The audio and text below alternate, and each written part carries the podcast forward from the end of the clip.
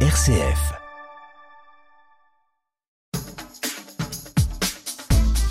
Bonjour à toutes et à tous. À l'occasion de la mort du pape émérite Benoît XVI, retour sur une émission consacrée à cette figure pontificale.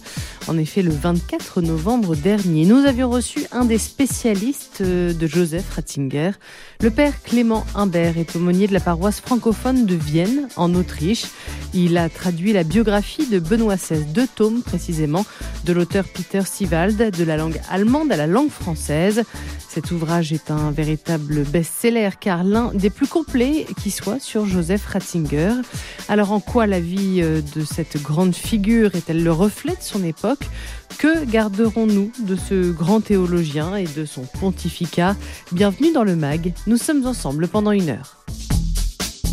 11h, 12h, c'est le MAG de Maria Goyer sur RCF Anjou. Et pour démarrer cette émission et avant d'entrer dans le vif du sujet, on a voulu donner la parole à la communauté catholique. Pour les fidèles, que représente Benoît XVI Bastien, vous êtes donc allé leur poser la question. Oui Marie, alors l'idée euh, c'était tout simplement de tendre le micro en posant cette question assez simple finalement. Quand je vous dis Benoît XVI, quelle image, quel souvenir ou quelle parole vous revient spontanément à l'esprit? Alors je vous cache pas que j'ai dû faire face à pas mal de... Oh et aussi pas mal de... J'en sais pas grand-chose, sans compter euh, tous les yeux écarquillés euh, qui semblaient me dire mais, de quoi parle ce monsieur? Alors pour euh, ce paroissien que j'ai rencontré, le pontificat de Benoît XVI n'a pas été particulièrement marquant. Je vous propose de l'écouter. Je retiens un certain sourire de sa part. Bon, après, ceci dit, effectivement, il avait été en charge de la doctrine de la foi avant même d'être pape. Donc c'est sûrement quelque chose qui l'a marqué. Bon, c'est un pape qui est quand même passé relativement rapidement. Donc, euh, moi, je me souviens davantage de Jean-Paul II, hein, évidemment. Benoît XVI, désolé, je... il est passé un peu trop vite, peut-être? Benoît XVI a quand même été euh, pape pendant 8 ans, de 2005 à 2013, et c'est justement la fin de son pontificat qui a marqué David. Ce qui est étonnant pour moi, c'est sa renonciation, qui a été quelque chose euh, qu'on n'attendait absolument pas, qui a marqué, je pense, tous les esprits, parce que c'est quand même la première fois depuis très longtemps qu'un pape disait qu'il allait démissionner.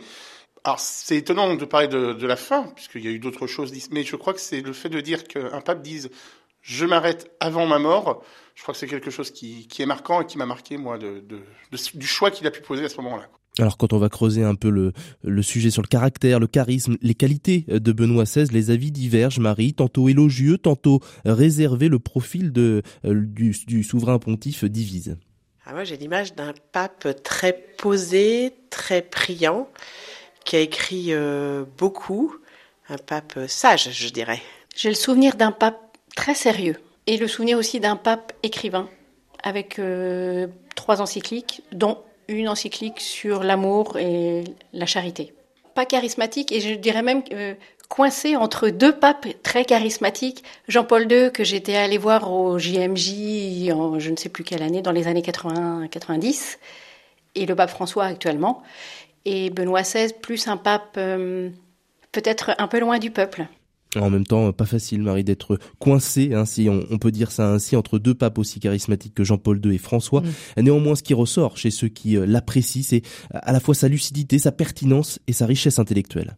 Euh, pour moi, un homme profondément spirituel, de ce que je retiens, c'est sa profondeur, c'est ses choix qui ont fait un tremplin pour euh, le pape François actuel. Ce que j'ai perçu de Benoît XVI, c'est que c'est quelqu'un qui a qui a voulu reposer des bases pour la chrétienté et que euh, bah, c'est là-dessus qu'on continue euh, d'avancer maintenant avec le charisme de François. Alors pour moi, Benoît XVI, c'est un très grand pape, c'est un, c'est un pape théologien, c'est un intellectuel, et qui avait la faculté de, de transmettre dans un langage clair des notions euh, théologiques euh, complexes. Donc je pense qu'il aura marqué son pontificat par sa doctrine et par sa théologie. Deuxièmement, c'est un grand amoureux de la liturgie. Il a beaucoup fait pour la, la beauté de la liturgie et pour l'unité de l'Église, notamment avec la frange plus traditionnelle de l'Église, pour qu'il y ait une vraie unité et communion dans l'Église. Et puis c'est un homme d'une très grande douceur. On l'a souvent euh, décrit comme euh, le Panzer cardinal parce qu'il était allemand. Et pourtant c'est un homme d'une extrême douceur. Pour moi, Benoît XVI est vraiment le sage, euh, l'homme paisible, l'homme qui a su garder l'héritage de Jean-Paul II, celui qui est vraiment le gardien de la doctrine de la foi. Et je garde une image de cet homme très cultivé, très sensible. Et vraiment, c'est un, un, homme qui, pour moi, est un homme remarquable. Alors, on va terminer sur cette note très positive. Marie, je vous laisse creuser le sujet avec, avec votre invité spécialiste de la question caractère et action de Benoît XVI. Merci euh, beaucoup Bastien Lallier d'avoir euh, recueilli ces témoignages pour nous. Une réaction à chaud avec vous, euh, Père Humbert, vous qui êtes, je rappelle, hein, aumônier de la paroisse francophone de Vienne en Autriche et vous avez traduit les deux tomes des biographies de Benoît XVI de Peter Sewald, je ne sais pas si on dit bien comme ça, de l'allemand au français. à chaud, là, c'est assez classique ce qu'on vient d'entendre? Oui, c'est assez classique, c'est très intéressant. Ça représente effectivement deux, deux perceptions. les personnes qui peut-être à un moment ou à un autre euh, ont été touchés par une, une de ses paroles, ont, par un geste qu'il a posé et du coup ont été un peu creusés.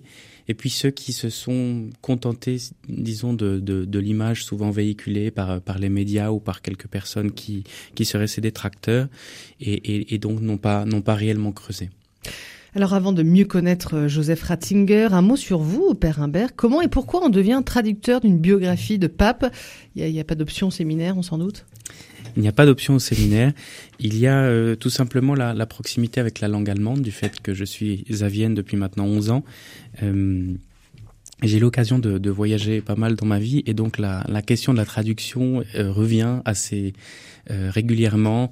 C'est une c'est une vraie question parce que euh, vous connaissez certainement l'adage qui dit que, que traduire c'est trahir. Mm. C'est une c'est une vraie difficulté et en même temps c'est un défi parce que lorsqu'on est touché par quelque chose dans une langue, on a toujours le désir de pouvoir le partager.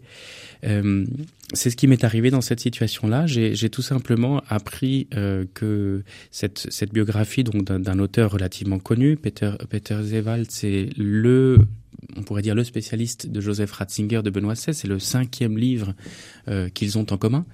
Et, donc pour moi, euh, qui, qui, pour le coup connaissait bien Benoît XVI, l'appréciait énormément, c'était une vraie surprise de voir que euh, rien n'était au programme en fait en langue française. Euh, j'ai pu constater que ce livre avait déjà fait l'objet d'une traduction dans les langues principales, l'anglais, l'espagnol, l'italien, le polonais, le hongrois, mmh. euh, qui n'est plus principal, et pourtant.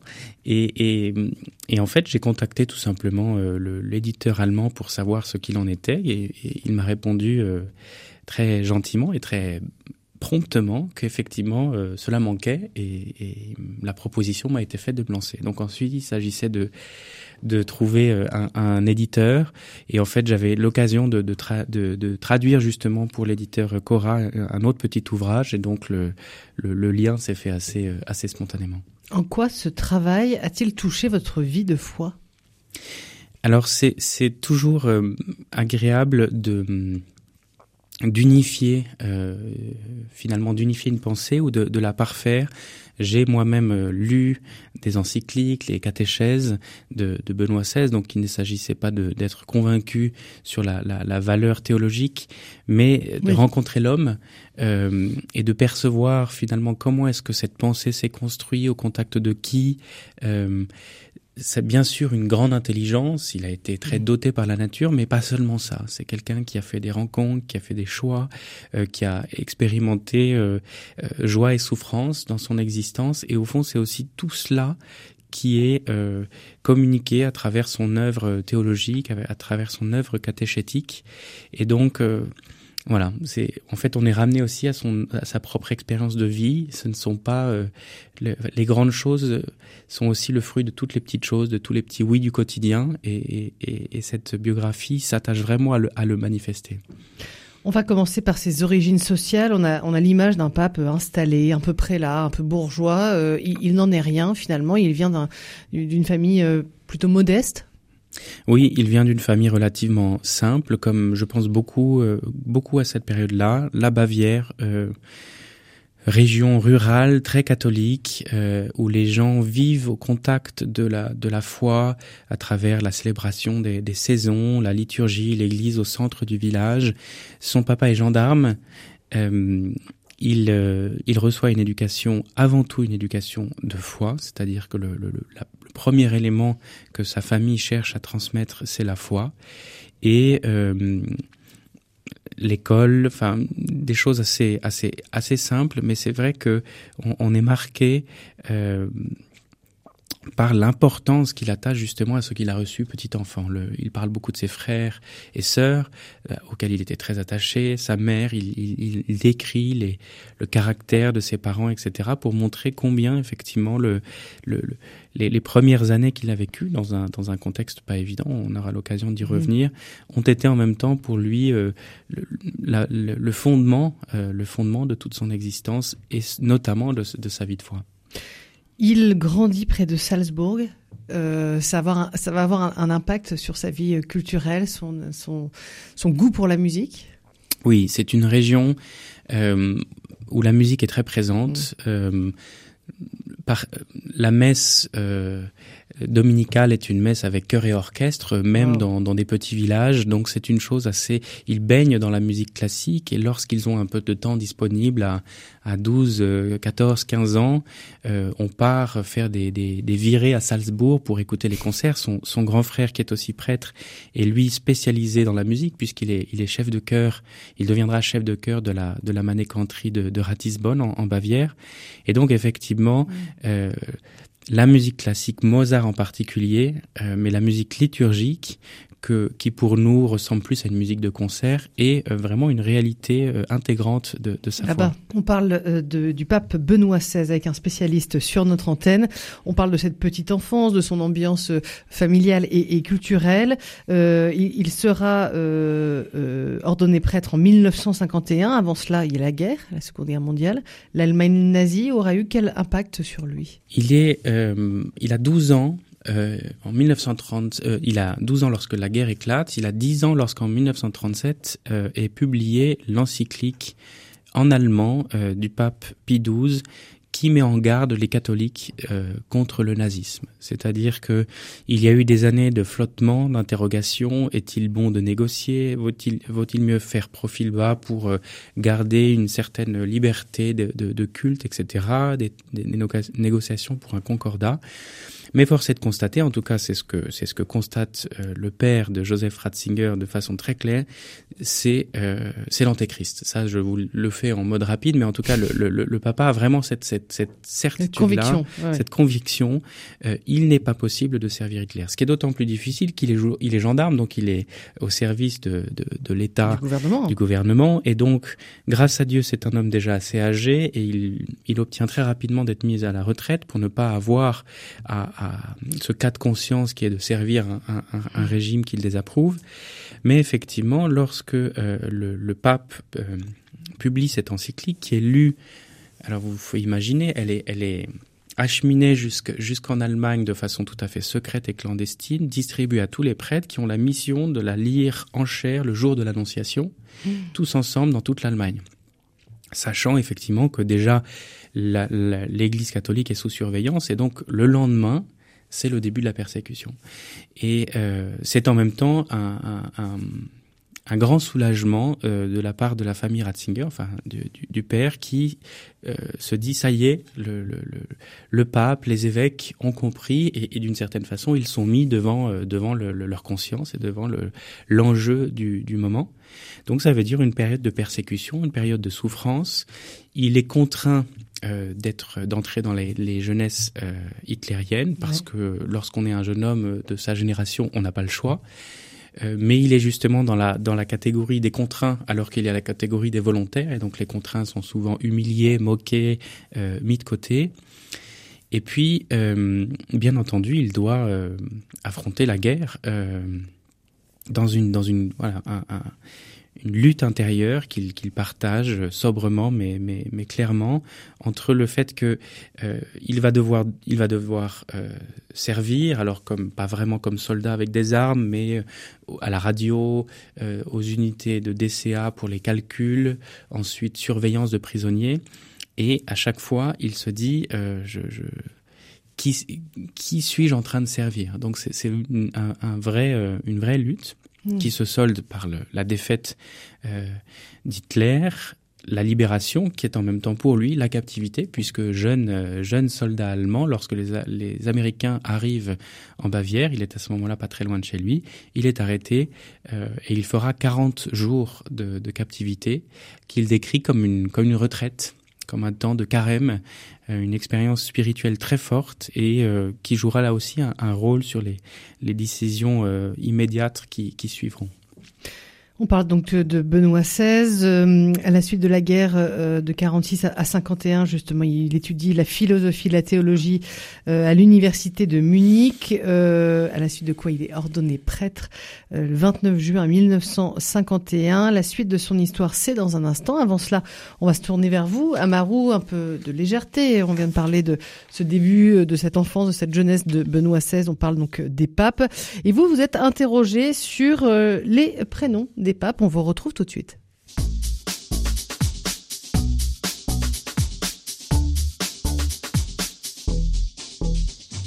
Et donc vous, Amaru, euh, ce sont les, prénoms qui ont occupé vos, pensées et votre travail cette semaine. Et oui, Marie, puisque comme on parle de, Benoît XVI, qui, euh, comme je l'ai longtemps cru, n'est pas du tout, euh, mais pas du tout l'oncle du chanteur Damien XVI. et eh ben, je me suis demandé pourquoi notre pape émérite avait choisi ce prénom. Mhm. Et la première chose que je peux vous dire, bah, c'est qu'il a choisi parmi les prénoms les plus répandus. Euh, Est-ce que, Marie, vous savez combien il y a eu de papes qui sont appelés Benoît? Euh, 16 oui. c'est vrai qu'en même temps, euh, c'est vrai qu'elle était un peu nulle ma question. Du coup, je vous demande pas combien on a eu de Jean-Paul. Hein. Deux? Oui, voilà. Euh, bon, euh, mais bon, j'ai quand même fait mes recherches. Ah, euh, les Benoît, c'est pas le top 1. Euh, les Benoît, c'est comme les Grégoire. Il y en a eu 16. Mais il y a eu un prénom qui, a, euh, qui est encore plus célèbre, c'est Jean. On a eu 23 papes qui se sont appelés Jean. Très belle revanche de l'apôtre Jean, qui n'avait pas dû à l'époque euh, tellement comprendre ce qui se passait quand Pierre a été euh, choisi par Jésus. Ça a dû lui faire le même effet que le gars qui est premier de la classe toute l'année, mais au moment de l'examen, hop, il se fait doubler comme ça par un des élèves les plus nuls de la classe. Attendez, je comprends pas, Pierre, au niveau théologie, il a tout faux d'habitude et du favoritisme, non? On trouve 23 gens et pas un seul Pierre. Franchement, je comprends pas. Même le pape euh, Clément VI, qui s'appelait Pierre Roger de son vrai euh, nom, il s'est pas dit, euh, il s'est dit non, Clément c'est mieux, c'est plus stylé. Et parmi les prénoms rigolos, on trouve Pi, évidemment. Hein. Moi au départ, Pi, je pensais que c'était le nom d'un oiseau qui aimait bien les choses qui brillent, hein. un oiseau un peu bling bling, on peut dire, hein. mais pas du tout le nom d'un pape jusqu'au jour où euh, j'ai vu passer comme ça un rassemblement catho en évêque avec une énorme croix pectorale hyper reluisante. En le voyant, je dis, eh ben non, à quel pi celui-là? Et la personne devant moi, elle se retourne, elle me dit, euh, à quel pi vous le comparez? Plutôt pi 12 ou pi 10 oui, si vous voulez. Euh, j'ai bien senti qu'avec cette personne, on n'était pas du tout en phase à l'évocation du prénom Pi. Euh, moi, par exemple, je, me suis toujours demandé si Pi 3, euh, il n'avait pas eu la tentation de s'appeler Pi 314. Hein, ça aurait été quand même beaucoup plus rigolo. Bon, après, il a régné que 26 jours, Pi 3, soit environ Pi fois une semaine. Bon, j'espère qu'avec ce, oui, ce tour d'horizon des prénoms de pape, voilà, j'espère que ça vous a plu. Oui. Maintenant, j'attends avec impatience qu'un pape se lance vraiment dans un choix radical, un prénom vraiment original et si je peux aider, ben, je soufflerai bien le prénom Amaru. Et ça manquerait pas de panache pour un Amaru premier. Merci beaucoup euh, pour cette chronique décalée bien sûr sur euh, la question des papes. Une réaction euh, justement avec notre invité, le père Clément Imbert, aumônier de la paroisse francophone de Vienne en Autriche et vous êtes le traducteur de la biographie de Benoît XVI de Peter. Alors j'ai pas l'accent allemand, en hein, Sivald. Je vais y arriver. Oui, bon, on est à 20 minutes de l'émission. Il aurait pu s'appeler le pape Joseph, Benoît XVI. Il aurait pu s'appeler le pape Joseph. Ou le pape Amaru, mais ils se connaissaient pas encore. Je, je me demande d'ailleurs, est-ce que notre notre spécialiste des noms pourrait nous dire si certains ont gardé leur prénom? Euh, j'ai pas été jusqu'à ce point-là je crois pas, je crois pas. Mais prochain euh, exercice. Ouais, exactement. pour la semaine prochaine. Donc il aurait pu s'appeler euh, euh, Joseph, mais il a choisi Benoît. Pourquoi? Vous le savez?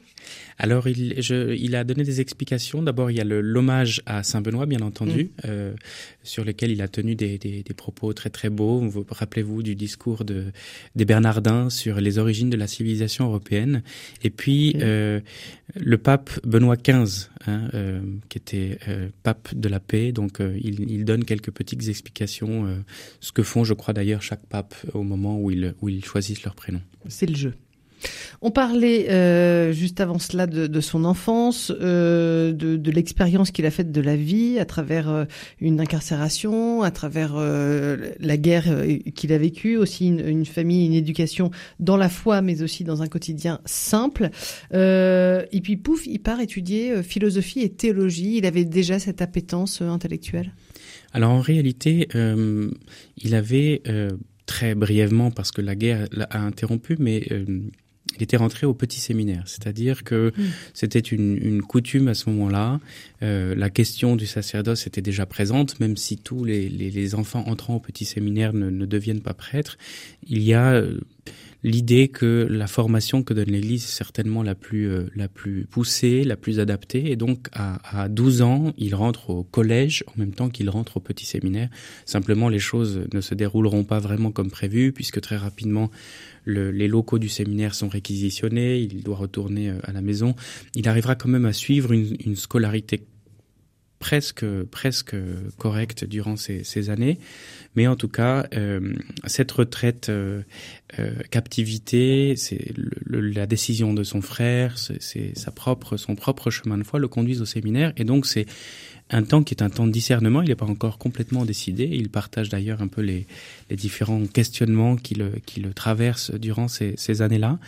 Mais la Providence fait euh, effectivement bien son œuvre puisqu'il il fait les rencontres, euh, il fait des rencontres très importantes pour toute sa vie, aussi bien euh, des personnes qui, euh, qui sont des sources d'inspiration pour lui, des, des, vrais modèles de prêtres, mais aussi des, des auteurs qui, euh, qui le marqueront euh, profondément, à commencer par Saint Augustin. Hein, la lecture des, des, confessions de Saint Augustin date de, de son entrée au séminaire, plus ou, plus ou moins. Donc, entre 19 et, et 22 ans, on pourrait dire, il a, il a euh, mis en place les choses les plus importantes pour, pour sa vie et pour son œuvre théologique à travers ses lectures et ses rencontres. En 53, il obtient un doctorat en théologie. Euh, justement, sa thèse porte sur euh, peuple et maison de Dieu dans la doctrine de l'Église chez Saint Augustin. Et après, c'est la, la voie royale vers vraiment quelque chose de, de, très intellectuel. On, va, on va y revenir. Hein. Il devient professeur de théologie fondamentale de théologie dogmatique. Voilà, il découvre en réalité pendant ces années de séminaire qu'il a un vrai don pour l'étude, la, la, recherche, la recherche ouais. et l'enseignement. Donc en réalité, son discernement même pour devenir prêtre se fait un peu par ce prisme-là, c'est-à-dire que il a la certitude que le Seigneur l'appelle à enseigner et il comprend que euh, cette, vocation sera pleine, sera vraiment accomplie s'il est prêtre. Donc c'est un petit peu comme ça que les choses se mettent en place. Déjà pendant le séminaire, il remplace parfois certains de ses professeurs lorsqu'ils sont empêchés parce que on a constaté ses, ses qualités, ses talents, etc. Immédiatement après son ordination, il lui est demandé d'enseigner au séminaire où il était lui-même étudiant. Et puis très rapidement, après le, le, le doctorat et la thèse d'habilitation, alors il reçoit une chaire euh, mmh. en, à l'université. Vous savez que en Allemagne, c'est un pays concordataire, donc l'université oui. est une matière parmi d'autres à l'université. Et donc euh, les, la chaire de dogmatique, la chaire de fondamentale sont des, des chaires qui sont attribuées à, à celui qui a le, le diplôme idoine dans différentes villes. Et donc effectivement, il, il aura plusieurs euh, postes, pour ainsi dire, dans, dans différentes régions de l'Allemagne, dans les, dans les universités catholiques. Oui, à Bonn, à Münster, à Tübingen, c'est ça? C'est ça. Voilà, donc euh, il se balade et euh, et après on va on va revenir. Hein, il, il, interviendra notamment. Euh, alors j'ai une note hein, de façon remarquable au Concile Vatican II. Ça c'est la suite de l'histoire. Avant cela, on fait une courte pause en musique et on se retrouve juste après pour continuer de parler de la vie de Benoît XVI avec le traducteur euh, d'une de ses biographies.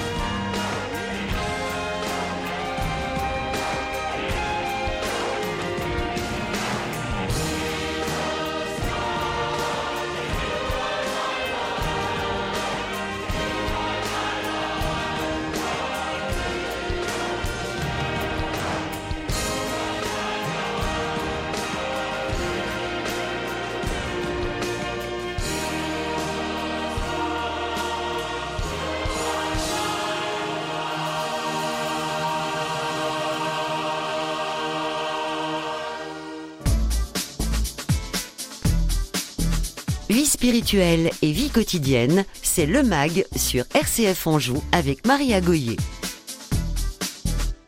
Nous avons la joie d'accueillir le Père Clément Imbert. Euh, je rappelle que vous êtes aumônier euh, euh, de la paroisse francophone de Vienne, ça se situe en Autriche, et vous avez traduit les deux tomes, c'est ça, hein, de la biographie de Benoît XVI, de Peter Sivald, euh, de la langue allemande à la langue française. Donc on peut dire que vous avez un regard euh, passionné et passionnant sur euh, le pape émérite. Quelle empreinte théologique laisse-t-il? Il a été archevêque puis cardinal, il participant au Concile Vatican II. Il a aussi participé à l'élection de deux papes consécutifs. Euh, mais quand on parle de recherche et de vie intellectuelle, finalement, qu'est-ce qu'il a découvert Est-ce qu'on peut se poser cette, question? C'est une bonne, euh, effectivement, une, perspective intéressante de se dire lorsqu'on fait de la recherche théologique, il y a, des, il y a encore des choses à trouver. Euh, c'est finalement son, son grand, euh, son grand souci, effectivement, sa, sa découverte, c'est que le, le, le, Christ est toujours nouveau. Je, je, ne vous apprends rien, et donc euh, chaque fois que le, le, monde apporte de nouvelles questions à chaque fois que euh, les sciences humaines, les découvertes archéologiques, le, le progrès de l'exégèse euh, apportent des paramètres nouveaux. Ils sont une occasion de, de redécouvrir la nouveauté du Christ. Euh, ce qui est aussi assez spécifique de, de, de Joseph Ratzinger, c'est que il est euh, d'une certaine façon l'arbre théologique développe un, un un, ramage très très ample et mm. haut parce qu'il a des racines très profondes. Et donc il y a quelque chose qui revient sans cesse euh, dans déjà comme jeune théologien participant au concile et jusqu'à jusqu'au pape c'est euh, le, le, la joie qu'il a d'aller puiser aux sources. Alors bien sûr les écritures saintes vous, vous savez que euh, il a il a publié une trilogie trilogie sur Jésus de Nazareth encore pape. Il a trouvé le temps de de, de, de continuer à développer son son œuvre théologique alors qu'il était pape. Euh, une préface très touchante d'ailleurs parce que il, rappelle bien que lorsqu'il rédige cette cette euh, cette œuvre, il ne le fait pas en tant que pape, mais il le fait en tant que Joseph Ratzinger et il invite euh, les lecteurs à la bienveillance euh, euh, parce que on sait que lorsqu'on se lance en théologie au, au, milieu des autres théologiens, etc., on peut être, on, bah, on peut aussi faire l'objet d'une certaine critique, critique etc. Euh, scène euh, aussi intellectuelle. Voilà. Et, et, et, donc il est euh, il est euh, voilà il, il, est il est professeur euh, il est professeur euh, du enfin cette vocation l'habite tout au long de son existence. Donc même oui, lorsqu'il devient il a pape cette envie de transmission. Voilà même pape il, il, il rédige il publie. Exactement. Il rédige il publie euh, et il il redonne en fait avec euh, la, la le verbe qui est le sien avec l'élégance qui est le sien en ayant finalement confronté cette pensée à tout le questionnement du monde moderne à toutes les, les apports de de la philosophie de la sociologie de l'exégèse, euh, il redonne toute la beauté finalement de notre de notre foi, euh, avec donc, euh, euh on pourrait dire la parole de Dieu, les pères de l'Église, Augustin euh, mm. à plus forte raison, les pères médiévaux avec Bonaventure qui était aussi un, de, oui. un des auteurs qu'il a beaucoup étudié, et et tout ce que tout ce que l'homme moderne a apporté avec cette capacité aussi de valoriser, c'est-à-dire c'est pas tellement une, une, une, une, approche critique en disant la, la, pensée moderne, la pensée nouvelle euh, est à côté de la plaque, mais c'est plutôt que euh, que dit l'esprit aujourd'hui justement à travers euh, les intuitions que portent euh, les gens parfois un peu plus éloignés de la foi, peut-être plus ignorants, mais parfois aussi du coup plus plus euh, plus réaliste, plus lucide, plus sensible. Euh, une forme de vérité. Ah, une forme de vérité. Une exactement. forme de vérité. Mm -hmm. En 72, avec le fameux Hans Urs von Balthasar, euh, Henri de Lubac et d'autres grands théologiens, il lance une revue théologique qui s'appelle Communio. Donc on sent vraiment qu'il y, y, a aussi, euh, il, est, il est inscrit dans la pensée intellectuelle et théologienne théologique, théologienne de son époque. Euh, justement, en, en quoi ces, ces, ces, ces, travaux sont le reflet, vous, vous l'avez un petit peu évoqué, hein, de, du pouls de la société, du monde La revue Communio, euh, donc, est, le fruit, on pourrait dire la conséquence euh, du Concile Vatican II, le Concile Vatican II convoqué par le pape Jean XXIII, euh, le 23e du nom, pour lequel il a une très très grande estime. Hein, il l'aime énormément et du coup, lorsque le pape demande un concile, le jeune le théologien Joseph Ratzinger je sais pas comment dire, s'inscrit immédiatement dans l'intention, cherche, partage ses intuitions, etc.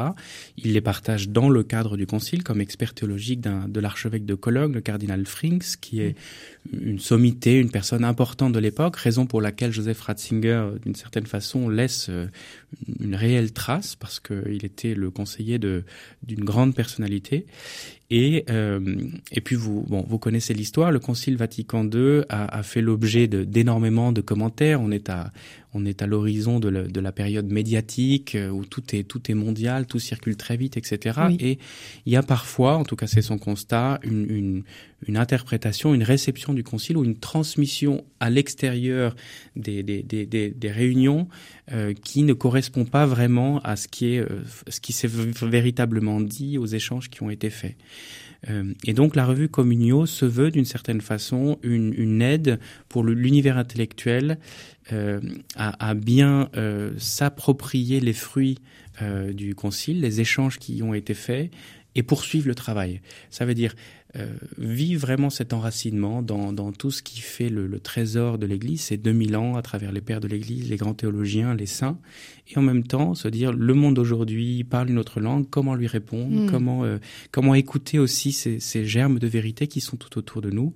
Et euh, pour ce faire, il est effectivement au diapason avec de grandes personnalités, comme vous l'avez dit, euh, Henri de Lubac, un, un, théologien français, le cardinal Balthazar qui est suisse, et puis en fait une toute une génération de théologiens, de penseurs qui, qui deviendront ses amis, euh, qui de fait euh, plus tard aussi il y en aura toute une génération qui deviendront évêques, qui deviendront recteurs d'université, etc. Enfin c'était vraiment un terreau là, un, terreau exactement, un vrai terreau intellectuel et spirituel.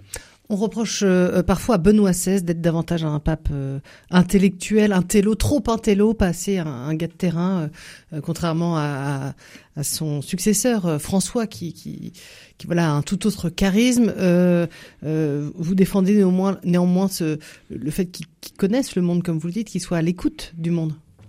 En fait, comme professeur à l'université, il est au contact avec le d'abord avec les étudiants. Il, euh, il, est très aimé de ses étudiants. Enfin, d'abord, il est, je crois que c'est un remarquable professeur. On adore l'écouter, mais en plus, il prend du temps pour eux. Mmh. Il les accompagne. Il est euh, comme c'est un peu le, vraiment la, la sommité, il est directeur de thèse d'un nombre incroyable d'étudiants. Euh, donc ça, c'est effectivement, un, on pourrait dire un happy few, c'est un public un peu choisi. Néanmoins, il garde toujours ce contact avec les gens les plus simples. Rappelons son origine. Euh, sa sœur, qui ne s'est pas mariée, l'a accompagné en fait pendant euh, presque toute sa, sa, carrière de professeur. Elle est un peu sa gouvernante. Elle l'aide à, à, taper ses notes euh, et du coup, elle, elle, elle, elle, le maintient un peu au contact avec le avec la réalité euh, du quotidien, etc. Il vit de façon relativement simple. Il est au contact des gens simples. Il aide beaucoup de monde et euh, et du coup, il, il, a toujours à cœur de transmettre les choses les plus subtiles, les plus compliquées, les plus profondes, avec un langage dans lequel on ne se sent pas perdu. Et je ne sais pas si vous avez la même expérience que moi, mais ce qui est agréable lorsqu'on lit du Benoît XVI, c'est qu'on a l'impression d'être intelligent, parce qu'en réalité, euh, Ça, même sympa. les choses les plus, euh, les plus ouais. profondes et difficiles, il arrive à les, à les redonner avec simplicité. On parle de Benoît XVI sur RCF Anjou avec euh, le père Clément Imbert. Tout à l'heure, on, euh, entendait dans, les témoignages des, gens que Bastien est allé interviewer euh, un souvenir un peu fugace alors qu'il a quand même été pape huit ans. Hein, c'est pas rien. C'était pas un pape populaire? C'était un pape qui n'était pas très friand des médias, de la communication, etc. Ça correspond pas tellement à son tempérament, donc effectivement, il n'a pas il n'a pas fait un gros effort euh, de communication. Euh, certains experts justement du monde médiatique diraient qu'il n'était pas bon ou alors qu'il était mal entouré. Euh, ceci étant dit, euh, ces catéchèses, c'est une communication absolument extraordinaire. Les, une personne qui tombe dessus se dit mais comment euh, comment se fait-il qu'on soit à, à passé à côté de ça? Enfin, ah oui. c'est un communicateur au sens où c'est c'est quelqu'un qui tout au long de sa vie a le souci de communiquer la foi la beauté de la foi, euh, l'immensité, beauté, le trésor de nos racines. Donc en ce sens, oui, il communique, c'est-à-dire que ce qui restera, euh, c'est un très très beau message. Après, la communication instantanée, euh, c'est moins son truc. Il est certain que il, prend moins de temps pour cela. Ceci étant dit, lorsque euh, on l'interroge, le, par exemple comme, le, comme pour le pape François, il y a les retours de voyage, etc. Alors souvent, il, il, arrive tout de même à, à, à, à distiller quelques, quelques propos euh, souvent assez fins. Malheureusement, euh, on est aussi au, au, à la période des caricatures ou des, ou des pensées un peu euh, raccourcies, et donc parfois on ne lui laisse pas, on n'est pas très miséricordieux avec euh, avec ses propos, de telle sorte que parfois une phrase tirée de son contexte fait l'objet d'un grand scandale. Voilà, bon, ça a, a, toujours été. Ça, il a dû hein, passer bon. aussi par cela. On parle du pape Benoît XVI, son, sa vie, son œuvre. On évoquera la question de sa démission juste après cette courte pause. Vie spirituelle et vie quotidienne, c'est le MAG sur RCF Anjou avec Maria Goyer. Dernière partie de notre émission, nous sommes avec le traducteur de l'allemand au français euh, des, euh, de deux tomes de biographie de Benoît XVI, de l'auteur Peter Sivald. Euh, le père Clément Imbert est avec nous. On parle évidemment de Benoît XVI sur notre antenne, sans revenir sur le pourquoi du comment de sa démission. On a l'impression que c'est un pape très classique, très installé. En fait, c'est hyper innovant de démissionner. Oui, c'est dans ce sens qu'on peut dire qu'il ne s'est pas renié, parce qu'il y a un mythe qui dit euh, le pape, euh, le, le, théologien Joseph Ratzinger était un, un, un, progressiste, un moderniste, et le pape ou le préfet est devenu un conservateur. En réalité, c'est un, à mon avis un raccourci de pensée qui euh, n'aide pas à comprendre qui il est. C'est un acte extrêmement euh, moderne et, et, et d'une liberté qu'on euh, mm. qui, qui, ne, en fait, ne l'a jamais quitté, qu'il pose, qui fait toujours l'objet de, de discussions, d'incompréhensions, etc. Mais en tout cas, il faut avoir quand même un certain, euh, il faut pas être trop, euh, comment dire, dans, dans, dans des carcans pour pour arriver à prendre une décision comme celle-là. Aujourd'hui, euh, est-ce qu'on peut dire ou pas hein, que euh, le pape François est finalement la continuité, un petit peu euh, marketing, sans faire de, raccourcis, voilà. Mais est-ce que c'est est vraiment la continuité de la, de la, pensée de Benoît XVI aussi? En réalité, ils ne se connaissent pas tant que ça. il faut dire les choses telles, telles qu'elles sont. Le, le, le, pape François était en, en Amérique latine toute sa vie. Il a, il a fait quelques études en lien avec le avec l'Allemagne euh, étant plus jeune. Enfin, il connaît un peu la, la pensée allemande, mais ils n'ont pas eu l'occasion de se côtoyer. Ils se sont certainement vus lors du conclave, mais bon, c'est pas non plus euh, une période où on a on a beaucoup de temps pour faire connaissance. Donc continuité, bien entendu, parce que euh, il y a une estime mutuelle qu'ils se qu'ils ne cessent de se de se répéter lorsqu'on leur pose la question. Euh, continuité aussi parce que euh, l'encyclique que signe euh, le pape François au tout début de son pontificat sur la foi est rédigé en grande partie par le par le pape Benoît. C'était, enfin, c'est l'introduction le dit et puis le style est tout à fait reconnaissable. Et donc la, continuité, la continuité de, de deux hommes d'Église qui ont conscience de la mission qui leur est confiée et qui et qui du coup font en sorte que que, que le la succession se fasse. Après, il y a une il y a une chose qui est assez belle que l'on découvre dans la dans la biographie, c'est que Benoît XVI a aussi un peu choisi son calendrier pour démissionner mmh. parce qu'il dit j'ai euh, j'ai eu la grande grâce, lorsque je suis devenu pape, de commencer avec les Journées mondiales de la jeunesse à Cologne. Ça a été un, une expérience très très belle d'être de, de, ouais. accueilli par la jeunesse catholique du monde. Et je voudrais offrir à mon successeur le même, le, le même privilège au début de son pontificat. Et donc, en fait, il voulait lui permettre d'aller à Rio. Effectivement, c'est élégant. Elle sort de sa librairie avec euh, donc les lectures du jour. C'est tout de suite les conseils livres et c'est avec prudence.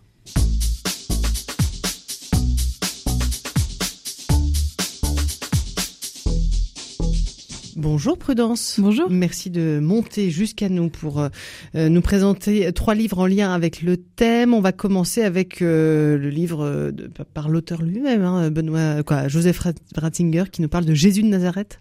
Oui, ça c'est un des grands classiques, on va dire, écrits ou en tout cas dit par euh, Benoît XVI. Ce qu'il faut savoir, c'est que c'était un pape qui était très pédagogue quand même et qui a fait des catéchèses de très grande qualité. Et notamment des catéchèses sur Jésus, le personnage de Jésus, mmh. qu'il a, qui, qui ont été mis par écrit et qui sont vraiment super à lire. Donc là, moi, j'ai ramené celle qui a été éditée par euh, les éditions Champ dans la collection des essais. Donc c'est la fameuse édition euh, jaune, jaune flashy qu'on repère facilement en librairie. C'est en plusieurs tomes en fait. Et euh, là, en l'occurrence, c'est euh, la période du baptême jusqu'à la transfiguration. Après, il y a la suite euh, de la transfiguration, etc. Et du coup, il a écrit tous les passages de la vie de Jésus. C'est hyper clair à lire. C'est vraiment assez accessible, c'est surtout assez pointu, mais il se débrouille très bien. Contrairement à Jean-Paul II qui des fois avait des, des catéchèses ou des manières d'expliquer un peu alambiquées, mmh. c'était un petit pas facile à comprendre tout le temps. Benoît XVI arrive très bien, c'était un professeur quand même, donc il arrive à, à emmener euh, les choses de façon assez fluide. Et donc ces catéchèses sont toujours très intéressantes, et celle-là en particulier, celle sur Jésus, est vraiment à lire pour découvrir la patte un peu pédagogique du personnage et surtout son érudition. C'était quelqu'un qui avait une érudition extraordinaire. Ça s'appelle donc euh, Jésus de Nazareth. L'auteur n'est autre que Joseph Ratzinger et pas euh, en tant que pape. Euh, si je comprends bien, en réalité, les catéchèses ce sont celles qu'il a écrites comme pape, et donc c'est en fait deux livres qui portent le même titre. Il a fait un livre de théologien Jésus de Nazareth, et puis quelqu'un, ah. un éditeur a choisi de mettre ensemble ces catéchèses et de lui donner le même titre. Exactement. Et donc, du coup, ça le rend grand public. Ça permet de le rendre euh, accessible au grand public. Voilà, c'est très clair. Ensuite, un autre livre, Pape François Benoît XVI, Pape mérite, une seule église, euh, aux éditions du Cerf. Qui en est l'auteur? Eh bien, euh, les deux. Alors ça, c'est un petit bouquin qui résonne un petit peu avec ce que vous nous disiez tout à l'heure, juste à la fin. Père Humbert. Euh, le pape François et euh, Benoît XVI, pape émérite, se sont pas beaucoup croisés, mais ils se connaissent un petit peu quand même. Et Benoît XVI, comme le pape François, avait à cœur que le départ de Benoît XVI et l'arrivée du pape François ne soit pas un moment de clash dans l'Église mmh. et qu'on n'ait pas l'impression qu'il faille choisir ou qu'on pouvait choisir entre les deux. Et donc, quand euh, ces dernières années, il y a eu quand même des petites tensions autant au niveau de, des équipes de, de l'équipe des Cardinaux que, que, sur le terrain concrètement. Euh, les deux se sont dit mais en fait il faut qu'on qu'on ait une parole publique et du coup ils ont été euh, encouragés à ça par leurs différentes équipes de communication. Donc ensemble ils ont ils ont plus ou moins euh, écrit ou coécrit des textes qu'ils ont pu mettre en avant. Euh, on ne sait pas très bien si c'est tous les mots viennent d'eux. En tout cas, mm. tous les mots viennent de leur équipe dans l'idée de montrer un fil rouge entre les deux papes et de montrer qu'ils sont pas opposés. Euh, oui. c'est ça. C'est en fait ce livre-là, une seule Église, qui a été qui est paru aux éditions du Cerf. C'est un peu une réponse à tous ceux qui pensent qu'en fait on peut choisir, euh, qu'il faut choisir entre l'un ou l'autre, qui sont très différents, qui ont deux lignes complètement opposées. Qu'il y en a un c'est l'Église traditionnelle et l'autre c'est celui qui renverse tout. Alors que pas du tout. Et c'est un petit peu la ligne qui donne dans ce bouquin-là. Donc pour tous ceux qui sont un peu sceptiques, qui préféraient Benoît XVI, ou au contraire euh, qui euh, adorent le pape François, ça vaut la peine d'être lu pour se rendre compte de la complémentarité des papes et surtout du fait que quand ils se suivent les uns les autres, leur objectif, c'est pas comme en, politique des fois, c'est pas de casser ce qu'a fait le précédent, mais c'est plutôt de se mettre dans une ligne et d'arriver à tenir l'Église. Donc euh, les uns et les autres se confient une charge en fait. Oui, c'est à la suite de Jésus. la vole pas. Exactement. oui. Avant tout et contre tous. de 62 à 65, euh, Joseph Ratzinger euh, participe au Concile Vatican II en tant qu'expert. Il assiste le cardinal Joseph Frings, qui est alors euh, l'archevêque de Cologne, comme conseiller théologique. Et à l'occasion du 60e anniversaire de l'ouverture du dernier concile, Artege a publié un livre pour la sanctification du monde, l'héritage de Vatican II de George Weigel. Pourquoi ce choix, Prudence? Parce que justement, il vient se mettre un peu dans la ligne du livre que je vous ai présenté juste avant. Le pape François, comme Benoît XVI, comme Jean-Paul II avant, ont eu à cœur de donner quelques clés pour expliciter ce qui s'est joué pendant ce Concile Vatican II et pour ensuite pouvoir l'appliquer et le mettre en pratique.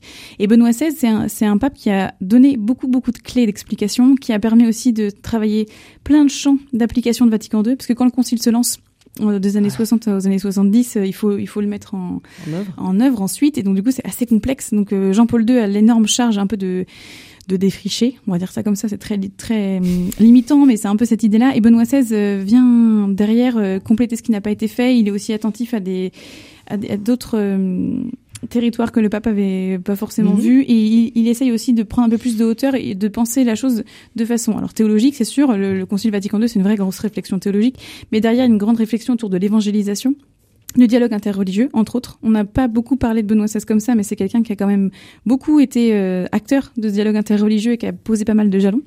Et là, dans, le, dans ce bouquin-là, pour la sanctification du monde, qui fait un bilan un peu sur l'héritage Vatican II, on a euh, quelques détails, un peu plus de son implication concrète et sur les points sur lesquels il était spécialiste. Donc c'est assez intéressant de relire aussi le pape juste avant qu'il soit pape. Comment est-ce qu'il s'est mmh. positionné en tant que cardinal et comment est-ce qu'il a été acteur de ce changement? Il y a aussi des films hein, qui euh, nous parlent de, de Benoît XVI. Est-ce que vous en avez un ou deux en tête? Il y en a un en particulier euh, qui est sorti il y a pas très très longtemps sur Netflix. Alors c'est pas le film n'est pas du tout parfait. il s'appelle Les deux papes et c'est un film. Vous l'avez vu par Imbert Non. Ah, il vaut la peine d'être vu. Ah, moi j'ai, ouais, ouais, moi j'ai trouvé ça beau. Euh, ah oui. Alors je pense que c'est pas nickel, nickel sur euh, la répartition théologique, etc. C'est pas très. Euh, il fait la part belle au pape François. C'est un, un, film qui est très beau par rapport à, au pape et à, son à l'humilité du pape François.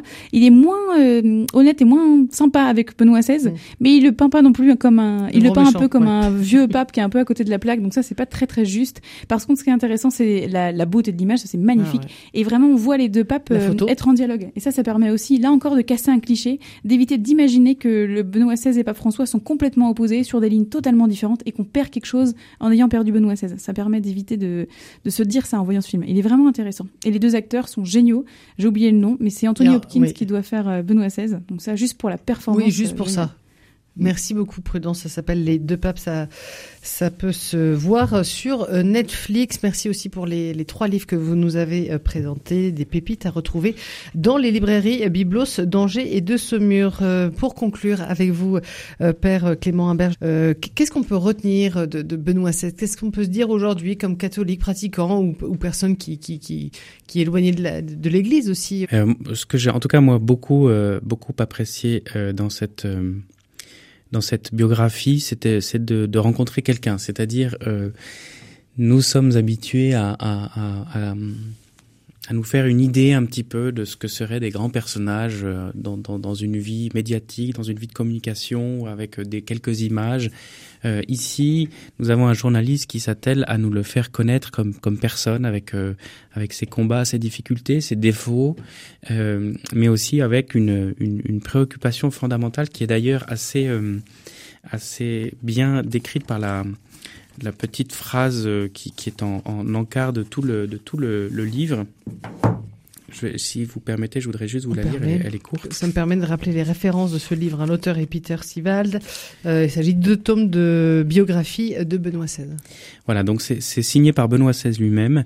Mon impulsion fondamentale était de dégager le véritable noyau de la foi sous les couches sclérosées et de donner force et dynamisme à ce noyau. Cette impulsion est la constante de ma vie. Et un grand merci au père euh, Clément Imbert, qui, je le rappelle, est aumônier de la paroisse francophone de Vienne, en Autriche. Il est le traducteur de ces deux tomes de biographie de Benoît XVI, dont l'auteur est Peter Sivald, euh, euh, traducteur de la langue allemande à la langue française. Et puis à noter enfin que les funérailles du pape émérite Benoît XVI seront retransmises sur notre antenne en direct de Rome jeudi matin à partir de 9h30.